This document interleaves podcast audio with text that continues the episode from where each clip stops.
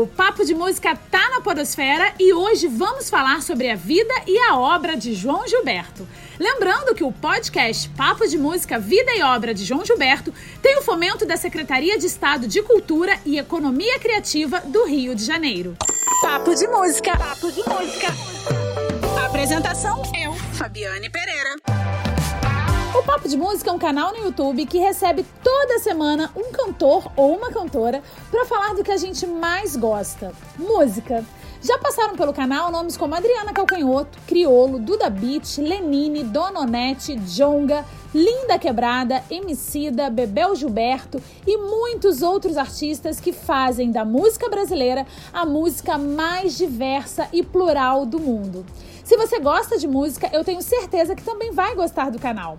Corre lá no YouTube, aproveita e se inscreva youtube.com/barra papo de música. Comece a seguir a gente lá, acione o sininho e fique por dentro de várias entrevistas muito legais com grandes nomes da música brasileira. Por aqui, no mundo da podosfera, é um pouquinho diferente. No podcast do Papo de Música, nossa intenção é contar um pouco da história dos grandes nomes da música brasileira através das vozes de outros artistas. Mano Brown, Chico Buarque, Tom Jobim, Caetano Veloso, Gilberto Gil, Moraes Moreira, Paulinho da Viola, Rita Lee, Marisa Monte e vários outros nomes que são pilares da música popular brasileira, a nossa MPB. E são as histórias destes artistas fundamentais que contaremos por aqui.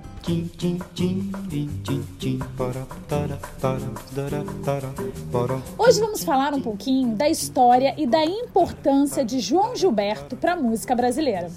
João Gilberto faz parte do núcleo fundador da bossa nova. Eu prefiro viver tão sozinho ao som do lamento do meu violão. Como assim núcleo fundador? Deixa que eu te explico. Grupo de artistas que na década de 50 tinha lá seus 20 e poucos anos, toda noite se reunia no apartamento de Danusa e Nara Leão, no coração de Copacabana. João Gilberto é um desses jovens. Poucos anos depois dessas reuniões informais, João Gilberto encantaria o Brasil e o mundo com a sua interpretação para a música Chega de Saudade, uma composição do maestro Antônio Carlos Jobim e Vinícius de Moraes, considerada a primeira grande interpretação de bossa nova da história. Que ela regresse, porque eu não posso mais sofrer. O ano é 1958. Este ano foi um marco para a música popular brasileira. Em julho, Elisete Cardoso lançou o famoso LP Canções do Amor Demais, com músicas de Tom Jobim e Vinícius de Moraes. Mas o que chamou atenção mesmo e fez o disco entrar para a história foi outro motivo foi João Gilberto acompanhando Elisete ao violão nas faixas Chega de Saudade e Outra Vez. Minha tristeza e diz a ele que sem ele não pode ser. No mesmo ano, ainda em 58, João lançou o compacto que trazia duas faixas, Chega de Saudade e Bim Bom munido apenas de sua voz e do seu violão. Começava ali uma revolução na música mundial. É só isso, meu baião, e não tem mais nada não. O meu coração pediu assim, só Se você disser que eu desafino amor. João inovou ao pedir dois microfones para gravar, um para sua voz e outro para o seu violão. Com isso, a harmonia passou a ser ouvida mais claramente e o disco estourou. Em seguida, João lançou outro compacto, desta vez com as músicas Desafinado de Tom Jobim e Newton Mendonça e Obalalá, música de sua autoria.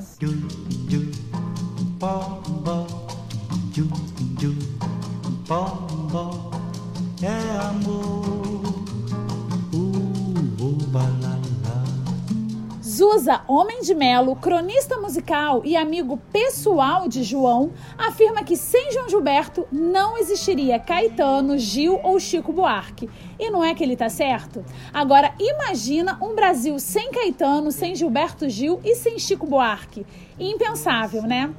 Em entrevista para o músico Charles Gavan no Canal Brasil, Gilberto Gil relembra quando ouviu a música de João Gilberto pela primeira vez. Eu estava almoçando, estava na mesa da casa, era por volta de uma hora, uma, uma e pouco da tarde, em Salvador. Eu, minha tia, minha avó, minha irmã, as pessoas que moravam na casa, eu tinha, era 1959, início, final de 59, início de 60, e eu tinha, portanto, uh, 16, 17 anos.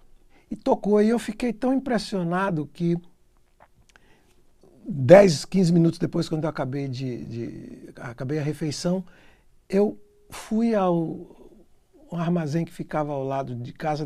Na nossa casa não tinha aparelho de telefone. E liguei para a Rádio Bahia, pedi o, o catálogo telefônico, achei o telefone da Rádio Bahia, liguei para a Rádio Bahia, perguntei.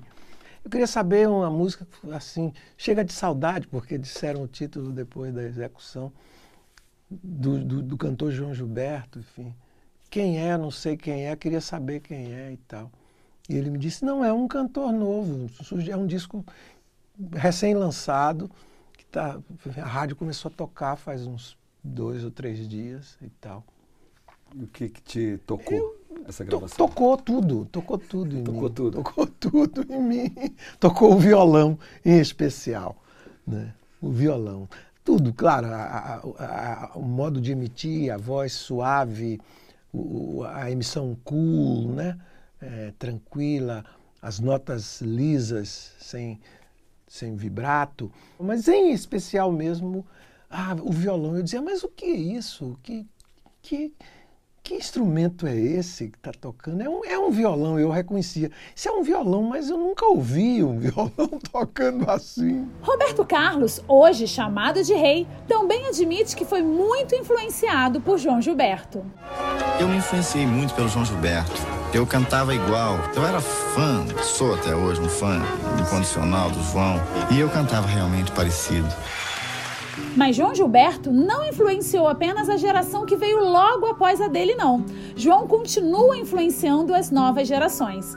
O cantor carioca Cícero é um dos artistas diretamente influenciados pelo canto e pela obra de João. E esse interesse pela obra de João vem de cedo. Conta aí, Cícero. O João Gilberto me fisgou foi no, durante a faculdade, assim. Acho que foi durante a faculdade até entrar na faculdade eu era roqueiro mesmo, assim, tocava Nirvana e eu via rock. E aí na faculdade eu comecei a sentir aquela energia estava me atrapalhando um pouco a estudar, ficar a namorar, a ser trilha sonora das minhas coisas, assim, o, rock estava um pouco demais. Aí eu fui revisitando as coisas que meus pais ouviam e que eu ouvia na infância meio que de música ambiente, né? Você vai pro Caetano, Chico Buarque, aí bati no Tom Jobim e aí cheguei no João Gilberto. Foi tão revolucionário para mim quanto eu vi o Nevermind, assim, do Nirvana, que era uma outra estética que tinha falado comigo para um momento específico dos meus 12, 13 anos, quando meus pais se divorciaram e tal. E aí na faculdade aquela estética do João Gilberto foi, cara, era isso. E aí mudou tudo. O Canção de Apartamento basicamente é uma, é uma, mistura dessas duas coisas, né? Do João Gilberto com o Nirvana um pouco, assim. Mas tudo bem, o dia vai raiar pra gente se inventar de novo. Quando você disse que o João Gilberto te fisgou nessa época de faculdade, foi o João Gilberto que a gente conhece ou foi o João Gilberto é, Nelson Gonçalves que só você conhece que eu não sabia que existia? Não, foi, foi o João Gilberto, o João Gilberto chega de saudade mesmo.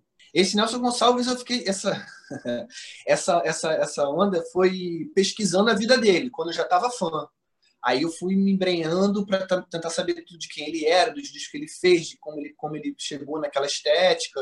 E aí eu fui descobrindo coisas. Mas o que me pegou de primeira foram, foi ele com o violão dele. O pato vinha cantando alegremente. Quen, quen, o seu jeito suave de cantar também influenciou muito dos cantores da música popular brasileira. Dono de uma sonoridade original e moderna, João Gilberto levou a música popular brasileira ao mundo, principalmente para os Estados Unidos, Japão e toda a Europa. Jardim Macalé é outro artista que relembra com carinho a relação que João Gilberto tinha com a sua mãe e ainda nos brinda com uma palhinha deliciosa. João Gilberto uma vez foi lá em casa que ele gostava, minha mãe gostava, ele gostava de conversar com a minha mãe. Aí o João cismou de tomar um café lá em casa. E apareceu e pedia para minha mãe, ô oh, mãezinha, e eu com ciúme, mãezinha, eu cacete, oi mãezinha, é, cante uma cantiguinha para me lhe acompanhar. Aí eu olhava com ciúme que ele pediu meu violão para acompanhar minha mãe. Isso é um desplante, porra. Insiste em classificar. Tido como um dos músicos mais influentes do século XX, João ganhou prêmios importantes nos Estados Unidos e na Europa. Para a revista Rolling Stones Brasil, foi um dos 30 maiores ícones brasileiros da guitarra e do violão. E também o segundo maior artista brasileiro de todos os tempos, seguindo Tom Jobim. Violão, este amor, uma canção para fazer feliz quem se ama. Roberto Menescal, contemporâneo de João Gilberto, contou em entrevista ao Papo de Música que uma vez perguntou ao João como ele conseguiu a batida perfeita. O João sempre ficou muito em casa pensando no que fazer, por que fazer, né? Por que cantar aqui, por que diminuir. Eu falei, João, como é que você conseguiu essa batida? Ele falou, muito simples. Vocês querem tocar o samba todo no violão, bumbo, bateria, não sei que, gogô, reco, reco. Escolhe uma coisa e faz no violão.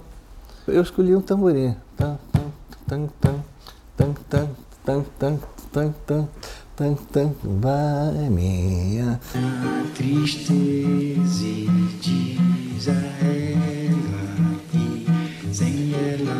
pode ser.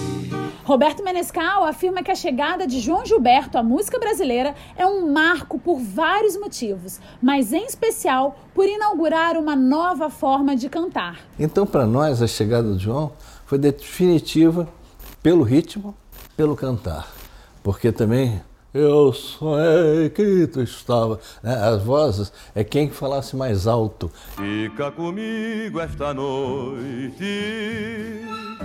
E o João começou a cantar baixinho. Aquilo falou, por que, que tem que gritar? Aí um cara falou assim, não, mas às vezes a gente precisa um pouco mais. Ele falou, está vendo aquele botão preto que eu estou vendo ali, escrito volume? Vai lá e aumenta ele. Não precisa eu gritar, né? Mas o comportamento imprevisível de João Gilberto, dentro e fora do palco, ao longo de sua bem-sucedida trajetória, iria acabar afetando seu prestígio profissional.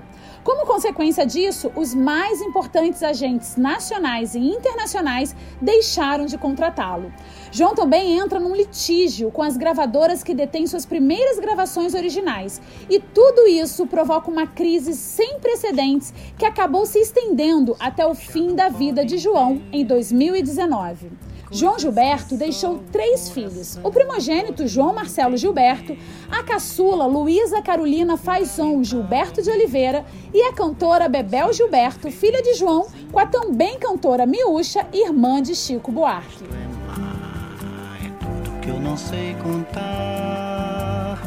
São coisas lindas que eu tenho para te dar.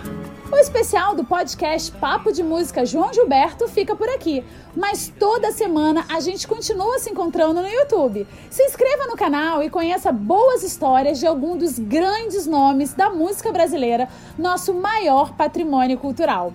youtube.com/papo de música. Se inscreva no canal. Um beijo grande e até a próxima.